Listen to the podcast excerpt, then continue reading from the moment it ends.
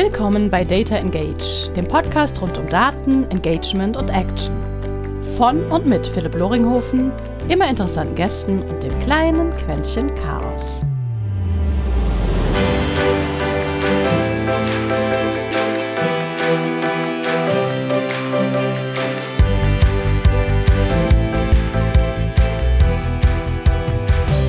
Und herzlich willkommen zu einer weiteren Episode eines Podcastes, wo wir über Daten sprechen, ein bisschen über Marketing, manchmal über Sales, aber immer wieder darum, dass wir doch Daten dazu verwenden, um unser aller Leben etwas angenehmer zu machen.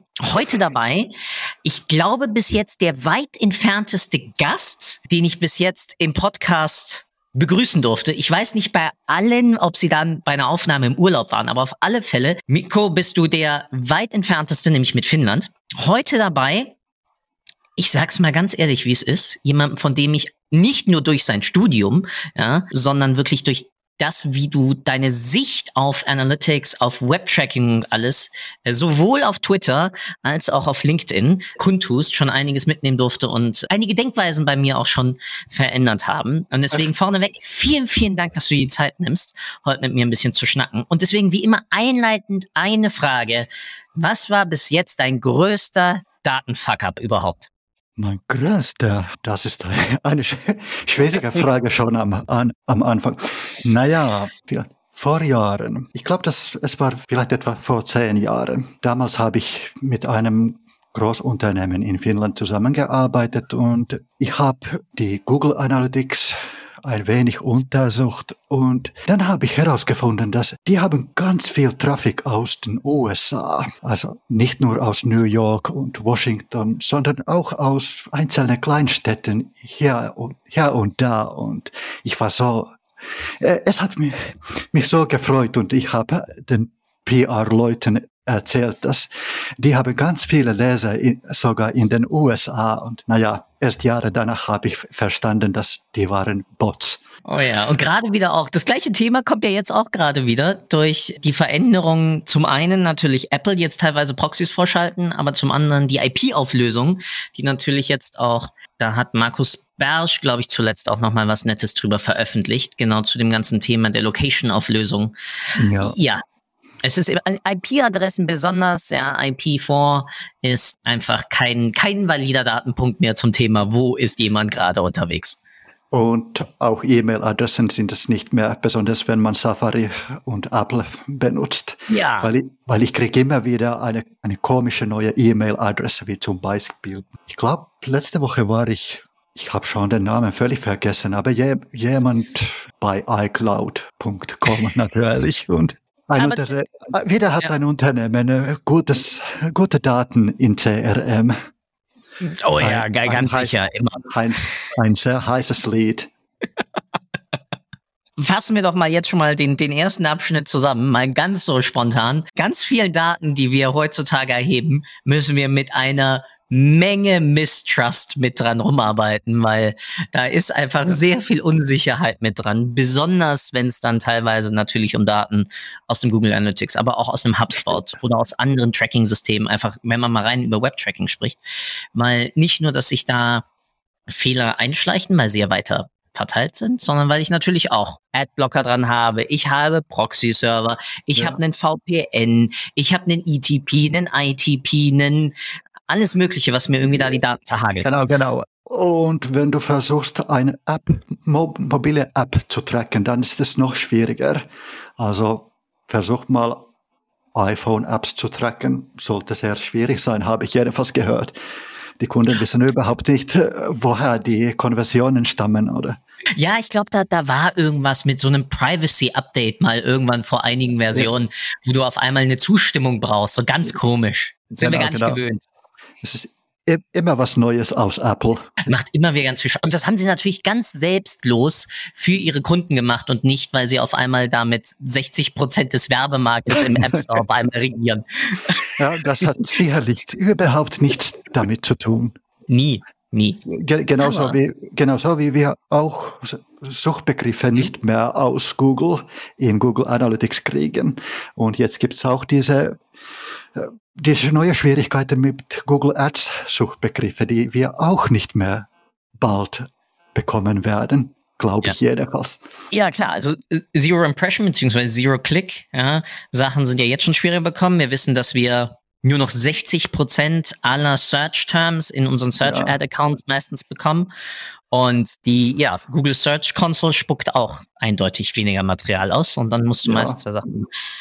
Aber wir beide haben ja eine Leidenschaft. Und die heißt Alternativen zu Google Analytics. Damit rede ich jetzt nicht nur von einem Atomo oder von ja. einem Pivik, wir haben ja auch ganz viele andere Sachen. Aber mal vorneweg, was hat dich persönlich dazu gebracht, dir überhaupt Alternativen anzuschauen? Was, weil du gesagt hast, ich will irgendwie eine, eine Privacy-Alternative oder hat dir einfach irgendwas an GA nicht gefallen? Ja, also ich glaube, dass es gab mehrere Gründe. Ehrlich gesagt habe ich immer was, etwas gegen Großunternehmen gehabt. Das ist sicherlich ein Grund. Naja, vor 20 Jahren habe ich, habe ich immer nur Linux auf meinem Des Desktop verwendet und ich habe auch an Open Source Projekten teilgenommen. Ich habe Linux-Programme ins Finnisch übersetzt. Wow. Und danach, nach 10, 15 Jahren mit Linux auf Desktop, war es einigermaßen selbstverständlich, dass ich würde auch andere alternative Tools gerne einmal probieren und vielleicht danach auch längerfristig benutzen. Naja, es fing an mit, naja, damals hieß es noch Pivik, heutzutage Matomo. Und ich ja. glaube, dass mein erster Kunde war eigentlich Außenministerium Finnlands und damals äh, wollten die Regierung in Finnland nur Open Source benutzen und natürlich dann auch für Web Analytics Damals gab es gar keine gute Alternativen. Es gab eigentlich nur Pivik, glaube ich. Also mhm. Matoma heutzutage. Ja. Das war der Anfang für mich. Ich glaube, es war 2014 oder 2015. Danach habe ich immer wieder meinen Kunden vorgeschlagen, dass vielleicht für Matoma oder am Anfang Pivik etwas für die. Es gibt natürlich auch andere Alternativen, aber. Ja, natürlich, aber damit hat es ja mehr oder minder damals wirklich angefangen. Also wirklich eine größere Bewegung zu sagen, wir haben ein, ein wirklich vergleichbares Produkt am Markt zu einem Google Analytics. Auch wenn ja. ja 2015, ja, 14, 15 das ehrlich gesagt noch immer sich keiner vorstellen konnte, dass auf einmal wir auf einmal sowas wie eine DSGVO und ähm, Privacy genau. überhaupt, das war ja das damals das Eldorado von ich nutze einfach alle Daten wie freiwillig und tu damit was auch immer ich möchte und schicke sie dahin, wo ich will. Und ja. äh, wir hatten fast ein 1 zu 1 Targeting. Oh, das waren noch komische ja, Zeiten. Ja, ja, wir müssen alles tracken können und ich habe damals auch sehr vieles getrackt. Oh ja, das, das war noch zu meiner Rocket-Zeit. Ja, das war, da, da, da, war, da war Feld offen, da haben wir alles gemacht. Radikal. Ja, was alles? Geschlecht als Custom Dimension und Postleitzahl natürlich und vielleicht auch Alter des Kunden und so weiter und so weiter. Ja, direkt alles rein, bis dann irgendwann natürlich mal die Aussage kam, okay, wir wollen keine ja, persönlich identifizierbaren Informationen, also P2-Informationen in GA. Irgendwann kam das, hat das Google wirklich getrackt, nachvollzogen, nö, sie haben vielleicht mal irgendwie unter einem Prozent von überhaupt irgendwann was da weggeschmissen. Und dann, ich glaube, es war wieder etwa 2015, 2016, dann habe ich öf öfters mit Kunden aus zum Beispiel naja, ich hatte Kunden wie zum Beispiel Apotheken und mhm. Kliniken und dann wurde es mir klar, dass wir können vielleicht oder wir sollten nicht alles tun, was wir technisch tun können. Und danach habe ich ganz viele Vorträge in Konferenzen gehört. Naja, 2018, ich glaube, dass die Hälfte aller äh, Keynotes und andere Talks an Konferenzen waren über DSGVO und oh, ja. das, das war wirklich ein Dauerthema. Zum Glück nicht mehr. Jetzt haben wir schon andere Themen als nur DSGVO, wie zum Beispiel Cookie-Pop-ups. Ja, aber das Ganze, also es ist ja wirklich spannend zu sehen, wie durch sowohl eine politische Entscheidung und damit ja dann auch eine sozusagen eine kulturelle, erhöhte kulturelle Wahrnehmung des Wertes von Privatsphäre sich ja dann ausgewirkt hat, mehr oder minder auf unsere gesamte Industrie. Also mhm. nicht nur Online-Marketing, sondern damit ja auch auf das ganze Thema Web Analytics, auch App Analytics, die ja nicht nur uns im Marketing irgendwie beeinflusst, aber auch das ganze Thema UX-Entwicklung von SaaS-Tools, ja. App-Entwicklungen, äh, Monetarisierung von Apps teilweise, ja, Monetarisierung genau. von, von Zeitung. Also es war ja, ist ja nicht nur sozusagen eine Auswirkung. Ja, wir im Online-Marketing äh, kotzen irgendwie rum und beschweren uns, dass wir jetzt genau nicht mehr wissen, äh, haargenau, wie alt irgendjemand ist oder wo seine Location ist. Ja, wir hatten es ja gerade mit der IP-Adresse, mhm. sondern da hängt ja ein riesiger Rattenschwanz hinter, was das wirklich für Auswirkungen in, in Umsatzzahlen ja auch hatte. Ja, eigentlich, ich denke, dass heutzutage die Analytiker sind ganz okay damit, dass wir nicht mehr alle die Daten haben, die wir früher gehabt haben. Aber die Marketers haben es noch schwierig. Also die wollen noch viel mehr, ganz viel tracken und ich spreche immer ja. wieder mit Marketers darüber, ob man was tracken sollte oder nicht oder ob wir wirklich Personaldaten zum Beispiel Meta oder Google schicken dürften. Ja, das ist eh noch ein ganz anderes Thema. Wir also, kotzen über, über Google Analytics, aber schicken an Facebook noch immer alles raus, genau, was auch genau. noch irgendwie nicht weiter auf dem Baum ist. Ja, ja, wir, wir brauchen natürlich Geburtsdatum in Data Layer und was immer, Telefonnummer und E-Mail-Adresse. Die werden natürlich alles gehasht. Was, was mir gerade witzigerweise auffällt, ist, genau das, was du gerade richtig sagst. Wir Analysten, wir kommen sehr gut damit klar, weil wir von Anfang an uns ja immer darauf konzentriert haben, auf was ist gerade relevant in einem Fragenkontext. Was möchte ich gerade ja. überhaupt verstehen? Und heutzutage, ja, die ganze aktuelle Marketingagentur ist ja genau in diesen West Wild-West-Zeiten groß geworden, wo sie ja sozusagen ja. plentiful of everything hatten. Und jetzt müssen sie einen Schritt zurückgehen und beschweren sich dann auf einmal darum, dass sie ein Google Analytics nicht mehr nutzen können, weil das ist ja so wichtig für ein Google AdWords. Und ich sitze immer wieder davor und denke ja. mir so nur so, du hast auch keine Ahnung, was da eigentlich technisch funktioniert oder dass, dass du es einfach nicht brauchst. Es gibt auch ja. andere Möglichkeiten also, dafür. Ja, also die Marketer sind wie Kinder, die früher Bonbons hatten und jetzt hat jemand die bösen Politiker die Bonbons weggenommen. Ja, es stimmt. Aber könnte ein, deiner Erfahrung nach, wir haben ja zum Beispiel auch so sehr reduzierte Alternativtools, wie zum Beispiel ein Plausible oder ein Fathom, ja, also die ja, ja wirklich also, sehr reduziert damit. Können damit Marketers auch arbeiten? Glaubst du, das reicht denen? Also ich stelle dir die Frage, also, weil ich kenne die Antwort, ich bin ja einer. also ich habe keine eigenen Erfahrungen mit diesen Tools. So. Ja, okay. Ich weiß nicht, aber also für mich sind die ziemlich einfach. Ja. Gibt's, also dann sollten wir auch ohne Sessions arbeiten, glaube mhm. ich. Und es geht nur um Last Click.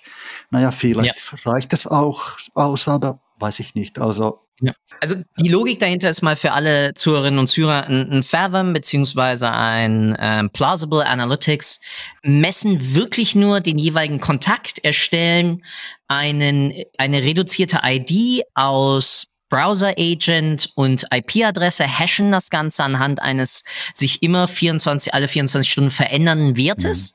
Mhm. Damit kannst du auch kein sozusagen Session Stitching über mehrere Interaktionen über mehrere Tage und sonst wie machen. Das heißt, du bekommst wirklich nur mit, welche Seiten wurden sich überhaupt angeschaut, aus welchen Kanälen kamen die Personen. Ja, manche von diesen Tools werten immerhin UTM-Parameter aus und innerhalb einer Sitzung dann, welche Events, wenn du Events definiert hast, werden ausgelöst. Das war's ja. aber dann auch. Das heißt, so wie äh, Miko gerade sagt, ist wirklich der Zustand, du hast keine User, du hast keine ähm, Customer Journey äh, Analyse und Attribution kannst du eh in die Haare schmieren. Genau. Es ist vielleicht wie Google Analytics vor 10, 12 Jahren. Naja, wir hatten doch Besucher schon damals, also Visitors. Ja. Ich glaube, die waren Unique Visitors.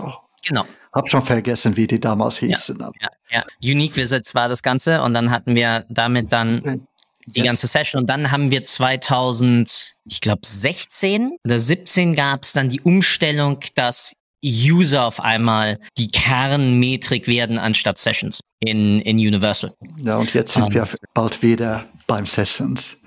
Aber lass uns mal ein bisschen sprechen über was, was fällt dir so an Unterschieden dann zwischen, und wir können es ja noch immer, weil die Historie ist ja bei beiden Tools gleich, sowohl in Matomo als auch in Pivot kommen ja aus dem gleichen Codestamm. So. Und auch die Logik dahinter ist ja noch immer die Logik, die damals nicht nur Google Analytics, mhm. sondern davor ja ein Urchan wirklich in die Industrie getragen hat. Was sind so deiner Erfahrung nach trotz allem Unterschiede oder Feinheiten, die trotzdem irgendwie, wenn ich von dem Google Analytics jetzt nicht vier, sondern Universal, mhm. dann rüberwandere auf ein Matomo oder auf einen Pivik, weil wie gesagt, die Denkweise dahinter ist ja erstmal noch ähnlich. Auch wenn da jetzt einige mir was gerne auf den Kopf werfen würden, weil sie sagen, wir sind zwei unterschiedliche Firmen. ja.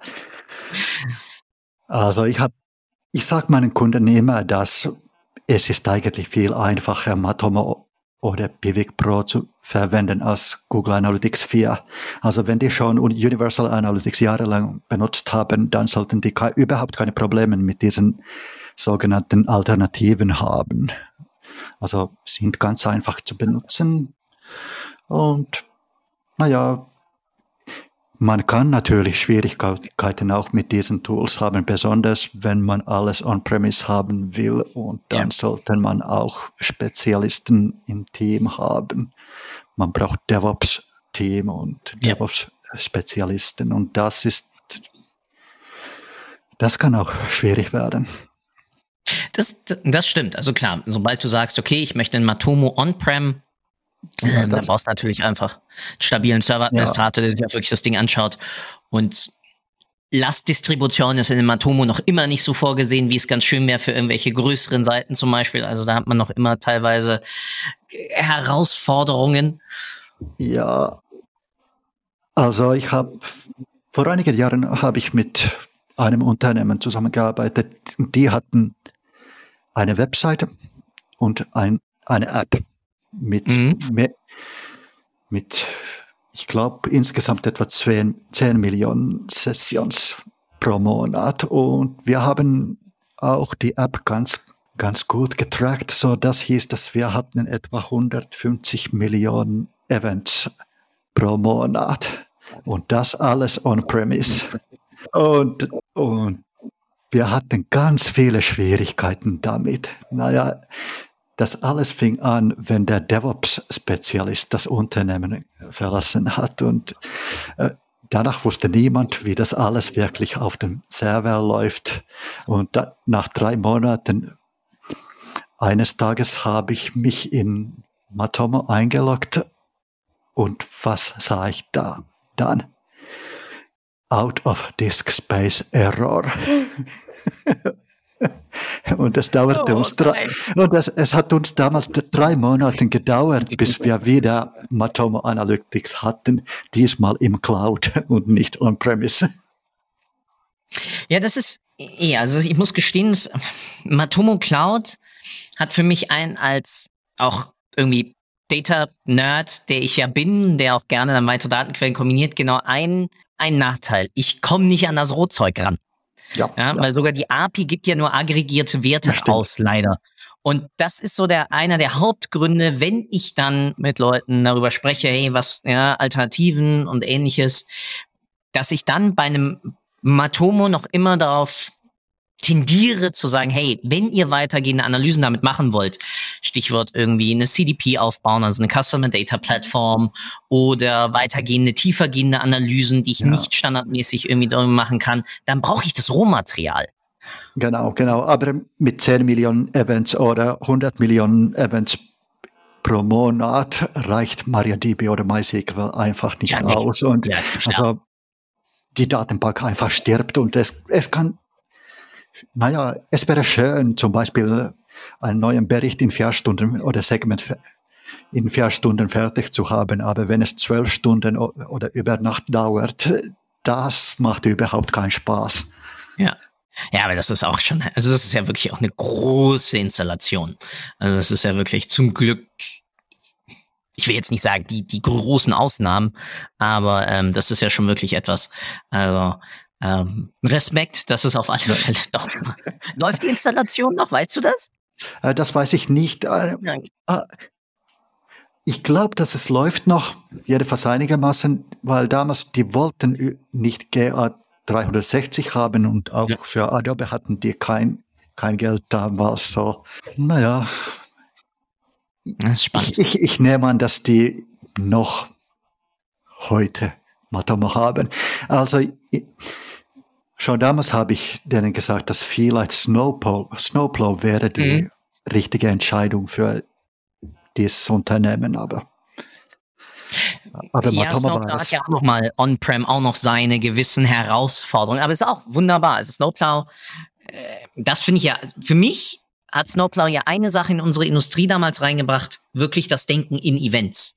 Also gar nicht das sozusagen irgendwie e Events in einer Logik von einem Universal Analytics oder jetzt dann auch das gleiche, was wir in einem Pivot oder einem Matomo haben, von wegen Category, Action und Label, sondern wirklich das Denken in Interaktionen, die ich auf einer Website habe, also ja. in einer App oder ähnlichem. Hast du jemals Matomo mit einem App benutzt? Ja. Ja. Also, es ist ein Pain. Ich fand das super schwierig, ja. weil denk mal, was, was heißt deine Seite in einem App zum Beispiel? Was heißt Seitenwechsel und ist, soll Tab eine Seite sein oder was anderes? Also danach. Ja, und natürlich haben, haben die ja die gleiche Schwierigkeit auch mit Pivik Pro. Ja. Ist vielleicht ein bisschen einfacher jetzt mit so mit ganz vielen Custom Dimensions, aber jedenfalls, wenn man mit Kategorie Action und Label noch arbeiten muss, das ist mehr für Webseiten als für Apps. Ja.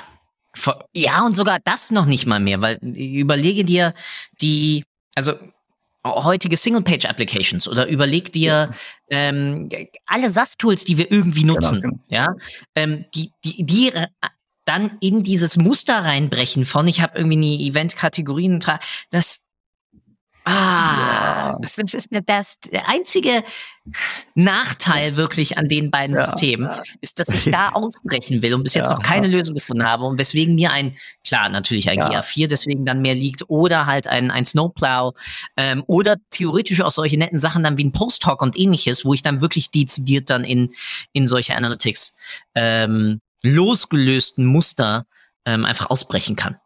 Ja, ich weiß nicht, ich ich weiß überhaupt nicht, wie viele Stunden ich mit Softwareentwicklern darüber gesprochen habe, was, was eine Seite in dieser App wäre oder was heißt eine Seitenwechsel oder was ja. immer. Und wenn wir über diese ganz einfachen Sachen stundenlang diskutieren müssen, wäre es doch viel einfacher, wenn wir nicht mehr über Seiten denken sollten oder ja. bräuchten. Ja. Hast du bei all diesen Diskussionen irgendwann einen Trick gelernt, mitbekommen, wie man es trotzdem irgendwie dann, dann, dann hinbekommt? Also wie kann ich moderne Architekturen, wie wir sie ja heute dann irgendwie haben, trotz allem dann auf ein, auf ein Matomo oder ein Pivik Pro vielleicht noch übertragen? Also hast du dann in deiner Toolbox irgendwas, wo du sagst, hey, damit krieg ich es noch irgendwie hin? Oder rätst du dann doch dann eher schon zu sagen, hey, schaut euch doch vielleicht mal ein Snowplow oder ähnliches an? Ja, also jedenfalls, hm, ich habe nie mit Snowplow gearbeitet. Okay. Also das, das ist äh, völlig fremdes Land für mich. Äh, nur mit Matoma und Pivik. Und naja, wie gesagt, es ist, es ist immer schwierig. Und dann diskutiere ich nur immer mit Entwicklern darüber, was die denken, dass am besten wäre. Ab und zu schrei, naja, zum Beispiel mit die Entwickler eines Kundes haben dann eine Module für Angular selbst programmiert, so dass jetzt geht, jetzt es irgendwie logisch geht. Aber alles geht alles, alles wird noch durch Data Layer getrackt.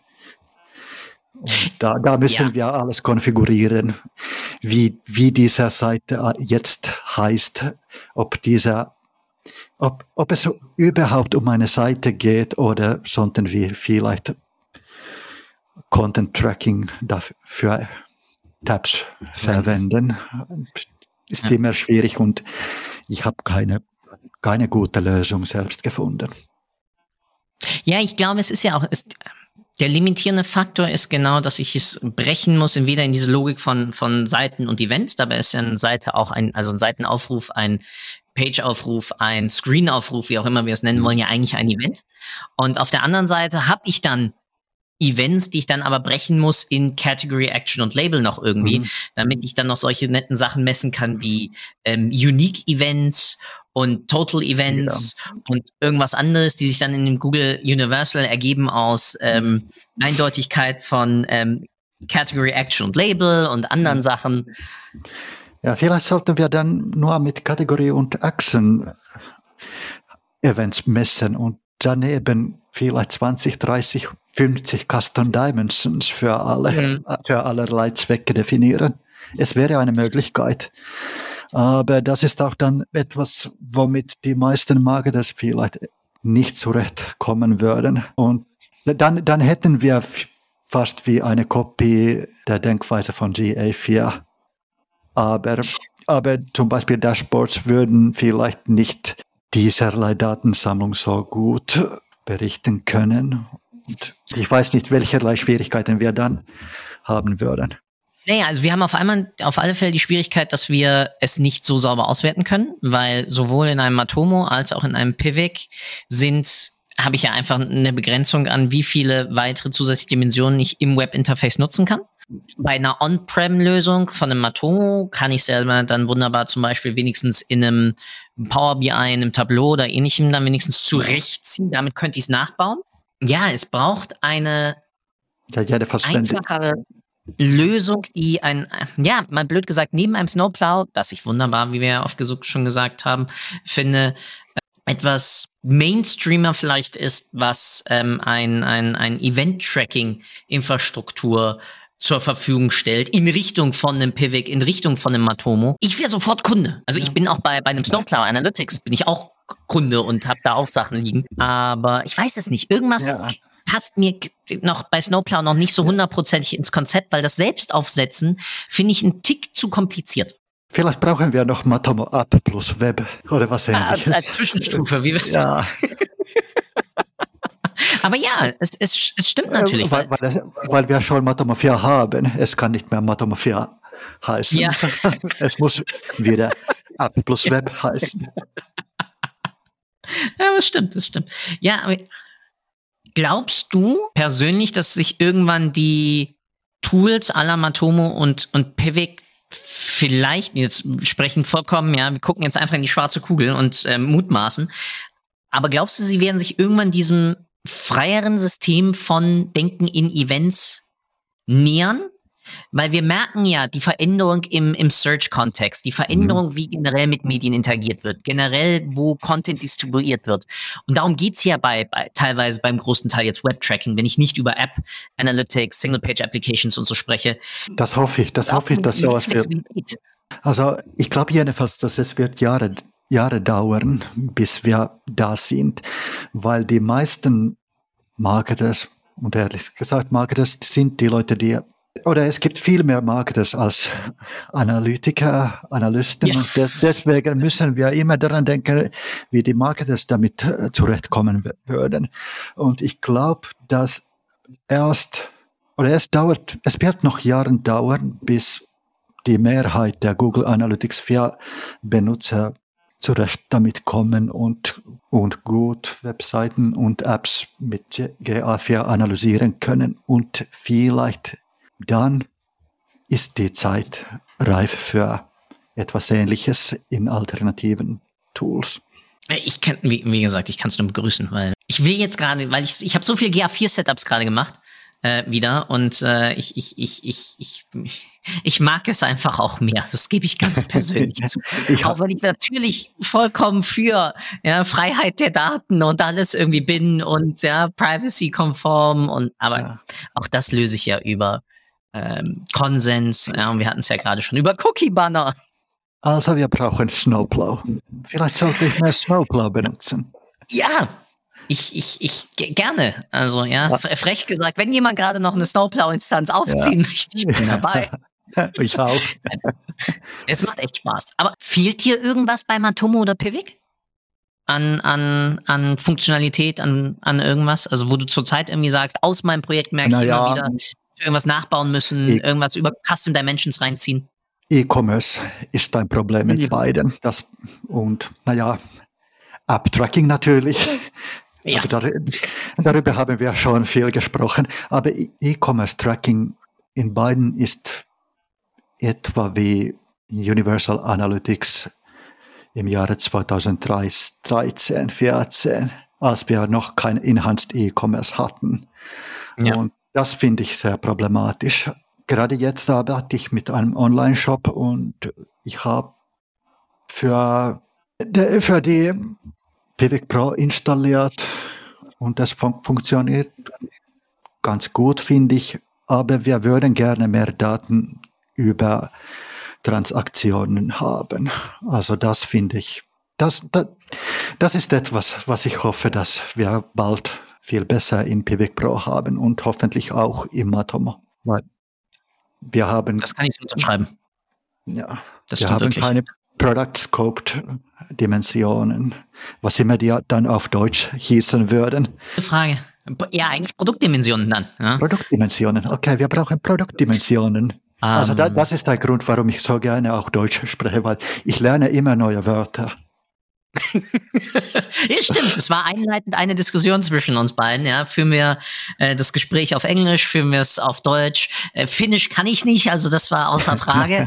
Damit kann ich nicht gehen. Und ähm, ein, ein Bubblefish in, im Ohr, der automatisch das Ganze übersetzt. Ja. Ähm, dann. Äh, das ist übrigens mein bestes Sales-Trick gewesen. Immer wieder, wenn ich mit deutschen Kunden oder Prospekten spreche und dann überrasche ich die damit, dass ich auch Deutsch spreche und dann äh, können die einfach nichts anderes als von mir kaufen. unterschreiben. genau. leider muss ich dann immer sagen, dass, naja, leider sprechen meine Teammitglieder gar kein Deutsch. Also es ist entweder mich oder dann Englisch. Aber aber mit mir kann man nicht mehr Deutsch sprechen. Letzte, letzte Frage zu dem ganzen Thema. Was merkst du, warum so viele, oder was heißt so viele, warum jetzt einige Unternehmen dann sagen, okay, wir wechseln jetzt auf ein Universal Analytics ähnliches Produkt, anstatt rüber zu einem Google Analytics 4? Ist es, dass wir noch so wenig Fähigkeiten Pool sozusagen human, ich nenne es jetzt mal Mitarbeiterfähigkeiten haben, die den Umgang mit Google Analytics 4 überhaupt im Marketing kennen und damit dann eher vertraut sind oder ist es mehr die Richtung Privacy, Datenschutz und, und das ja. eher, was die Leute mehr dahin bewegt? 50-50, glaube ich. Also ganz viele Unternehmen, mit denen ich jetzt in den letzten zwölf Monaten gesprochen habe, wurden von Datenschutzbehörden schon kontaktiert und deswegen, und das ist sicherlich ein Grund immer gew dafür gewesen, dass die jetzt an Alternativen denken müssen. Aber es gibt auch Unternehmen, wo der Grund darin liegt, dass die Leute einfach nicht GA4 lernen wollen oder können. Ja, es ist ja einfach ein anderes Denken. Wir haben es ja jetzt gerade die ganze ja. Zeit schon immer über Events gesprochen, wie es einfach ja ein komplett ja. anderer, anderer Umgang ist. Und ganz ähm, viele Leute haben mir auch gesagt, dass wenn ich zum Beispiel Matomo denen gezeigt habe, die haben mir gesagt, dass ah, alles, die, dieses Tool scheint so einfach zu sein, dass die finden sofort, was die suchen und die müssen nicht 15, 20 Minuten nach einem Unterbericht oder Tab irgendwo zu suchen, um, um die Daten endlich zu haben, vor, vor den Augen zu haben. Und, aber mit Matomo ja. ist es viel einfacher. Andererseits gibt es da vielleicht nicht alle diese schönen Möglichkeiten, die Daten nach mehreren Dimensionen zu analysieren. Wenn man so, schon für Custom, Custom Bericht, Berichten Custom Reports extra zahlen ja. muss. Ja, ja, ja. Ja, genau, ich wollte ja gerade sagen, also das ist ja das Feine an auch am, am Matomo-Ökosystem, dass ich ja einfach über die Plugins dann mir noch einige zusätzliche Funktionen ja, also wenn ich es on-prem hoste, muss ich mir die Plugins ja kaufen. Ähm, ja. Wenn ich die ähm, Cloud benutze, dann ist da ja sehr vieles einfach schon mit drin. Genau, genau. Und, äh, da hat Pivik ja einfach auch eine, also nicht nur Pivik, sondern auch Matomo haben ja beide einfach da auch eine gute Anzahl an Zusatzfunktionen, wie zum Beispiel Heatmapping, wie zum Beispiel ja, Scroll Interactions. Ja. die jetzt mal mehr oder minder gut sind und schlecht sind in der jeweiligen Aufzeichnung, gar keine Frage. Ja, man kann die benutzen. Ja, genau. Auch wenn man in vielen Fällen vielleicht ein spezielles Tool für diesen Zwecken lieber benutzen sollte. Ja, also wobei ich habe mal das das Side Note, ich habe mal die Heatmapping Pivik Daten gelegt gegen Heatmapping Hotjar. Das sah ziemlich ähnlich aus. Okay. Also das war das war ja und und das gleiche habe ich gemacht witzigerweise bei Matomo mit Mouseflow, auch ein, ein Heatmapping Tool. Ähm, auch dort, das passte auch zu mir. Ich habe es noch nicht gemacht zwischen Matomo und Pivik, mal nebeneinander gelegt, mal gucken, was da passiert. Das ja. müsste ich vielleicht mal ausprobieren. Ja. Ich glaube, ich habe die, diese Tools nie wirklich verglichen, also für, für Mouseflows und so, und so weiter, ja. für Scroll-Tracking.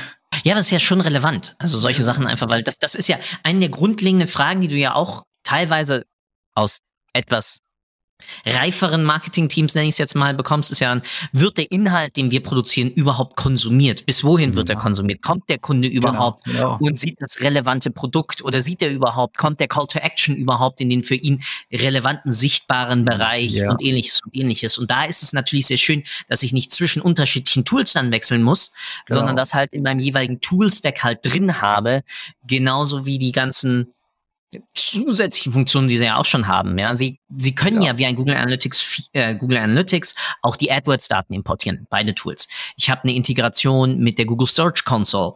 Ich kann, warte mal, es gab noch irgendwas Cooles ich habe das ganze, die ganze Media Analytics automatisch mit drin ja. in einem, in einem Matomo zum Beispiel. Das, was ich, was jetzt alles nachgereicht wurde bei einem Google Analytics 4, ist schon alles standardmäßig in einem Matomo und einem Pivik drin. Also da haben die auch wiederum Sachen vorgearbeitet und vorimplementiert, die jetzt erst dann nachgezogen wurden. Was denkst du übrigens über die Ads-Integration dieser Tools? Die Kosten. Kosten, Search Terms, ja. Klicks, Impressions, CT, also sozusagen, es wird mehr oder minder die fast ja, volle API implementiert. Ja, also, also, wir haben jetzt diese Ads-Integration mit Pivik Pro für mhm. einen Kunden implementiert, aber wir sind nicht so hundertprozentig zufrieden mit der Daten. Vielleicht ist da noch etwas zu fixen, aber ich weiß nicht. Sie haben vor drei Tagen einen neuen Release rausgebracht. Also wir nehmen das Ganze jetzt gerade auf am okay. 29. Und sie haben am 26. hat das ähm, Pivik-Team gerade ein Update rausgebracht, wo es unter anderem auch um die AdWords-Integration ging klar, die Frage ist immer, was brauchst du? Und die API steckt ja voll von Daten. Ja, und dann ist die Frage, okay, stimmt, sie stimmt. geben ja nicht alles, sondern sie geben dir das halt, was sozusagen die meisten Relevanze. Und da landen wir mehr oder minder bei meinem wichtigsten Punkt. Eigentlich sind für mich ein Google Analytics, ein Matomo und ein Pivik nichts anderes als Datenkollektoren, die sammeln für mich irgendwas und dann nehme ich diese Daten und deswegen bin ich ja auch so dahinter, dass ich ans Rohzeug immer rankomme. Und dann werden die gefälligst irgendwo anders drin analysiert, ob es nun ein Tableau, ein Power BI, ein ja. meinetwegen Google Data Studio ist. Aber für mich sind meistens diese Interfaces nicht zugeschnitten auf Business und damit marketingtechnisch relevante Use Cases. Ja, ich will ja, ja kombinieren, welches Produkt, welche Retouren, wie hat die Kampagne und das, diese Daten kriege ich ja dann meistens nicht mehr aus meinen Web Analytics Tools, sondern da muss ich ja anreichern. Ja, und das stimmt auch für Google Analytics. Du brauchst ja. normalerweise dann BigQuery, um äh, alle diese schöne, ja. schöne Berichte zu richten. Ja, und die sind viel relevanter, weil eine Kampagne, die mir zwar viele Bestellungen generiert, aber dann genauso viele Retouren, Rücksendungen, ja, oder Beschwerdeanrufe in meinem Customer Service ähm, Center, die auf einmal was ganz anderes erwartet haben und deswegen mega Kosten generieren, das sehe ich nicht in meinem Google Analytics ja. oder Matomo oder mhm. Pivot Pro. Und dafür sind diese Tools ja auch nicht da. Die sind dazu da, um das Verhalten auf deiner Website mitzumessen. Und irgendwann haben wir uns dann damit auseinandergesetzt und gesagt, und jetzt pumpen wir dann auch alles mögliche andere Zeug rein, von Kostendaten ja. und sonst was. Kostendaten. Sagen, und, wir, und wir haben vielleicht versucht, Google Analytics zu einem BI-Tool oder, ja. oder CRM sogar wir, wir haben User-IDs und alles Mögliche drinnen und User Scope, ja. Custom Dimensions. Also wir integrieren alles alles zusammen. Also Daten sollen aus CRM nach Google Analytics äh, laufen. Jetzt, weil da muss andenken, der Integration zwischen Salesforce und Google Analytics zum aktiven Datenaustausch auf Basis dann der jeweiligen Session-User und sozusagen Cross-Environment-IDs. Äh, genau dafür, ja, auf einmal noch weitergehen, was ich ja auch wiederum richtig finde. Ich finde es komplett bekloppt, dass mein CRM einen eigenen Website-Tracker hat, Hallo HubSpot, ja. ja und dann habe ich noch einen Google Analytics mitlaufen und dann habe ich vielleicht noch einen Klaviyo oder ich weiß nicht was anderes noch irgendwie für mein E-Commerce nochmal zusätzlich mitlaufen und noch irgendwas drittes und alle messen unterschiedliche Dinge unterschiedlich ja. und dann kommt mein CMO an und fragt mich, ja und wie sieht's denn nun mit dem und dem Event oder Ereignis ja. oder Trala aus? Und dann habe ich auf einmal fünf Zahlen und muss so, ja, also auch da ein Tool, das dann die Daten in die anderen Tools nutzbar macht, wäre so eine Empfehlung. Mein Lieber, ich habe eine wunderbare Abschlussfrage. Was würdest du einem neu angehenden Analysten, Web-Analyst, empfehlen? Soll er sich mit einem Tool auseinandersetzen? Oder würdest du ihm irgendwas anderes anraten, dass er versteht, worum es eigentlich bei Web Analytics geht? Naja, Tools braucht man jedenfalls immer. Ohne Tools geht es nicht, aber Tools sind, die sind vielleicht für die meisten der Anfang. Auch mhm. wenn die wenn die vielleicht lieber eine Methode sein sollten. Also es geht immer um Business und es geht um Leute und es geht darum, wir, was wir auf den Webseiten wirklich tun. Wir sollten Leute verstehen, Kunden verstehen, wir sollten Webseiten, wir sollten Marketing verstehen, wir sollten Business verstehen und nicht, nicht so viel über Events diskutieren, Events und Tracking. Aber leider, wir brauchen Events, wir brauchen Tracking-Tools, wir sollen, sollten vielleicht auch JavaScript lernen und ein wenig SQL können. Also, wir, soll, wir sollten alles können, aber das können wir nicht so. Das stimmt. Das stimmt. Ja, wie immer zum Abschluss habe ich dich ja schon vorgewarnt. Zwei Fragen. Was möchtest du, was die Hörerinnen und Hörer mit aus unserer Episode mitnehmen? Oder vielleicht sogar umsetzen als nächstes. Und das zweite ist, der Abschluss der Episode gehört wie immer dir. Es gibt nur eine Voraussetzung. Du darfst mir nicht danken, weil das tue ich, weil du hast deine Zeit investiert, um mit mir darüber zu quatschen.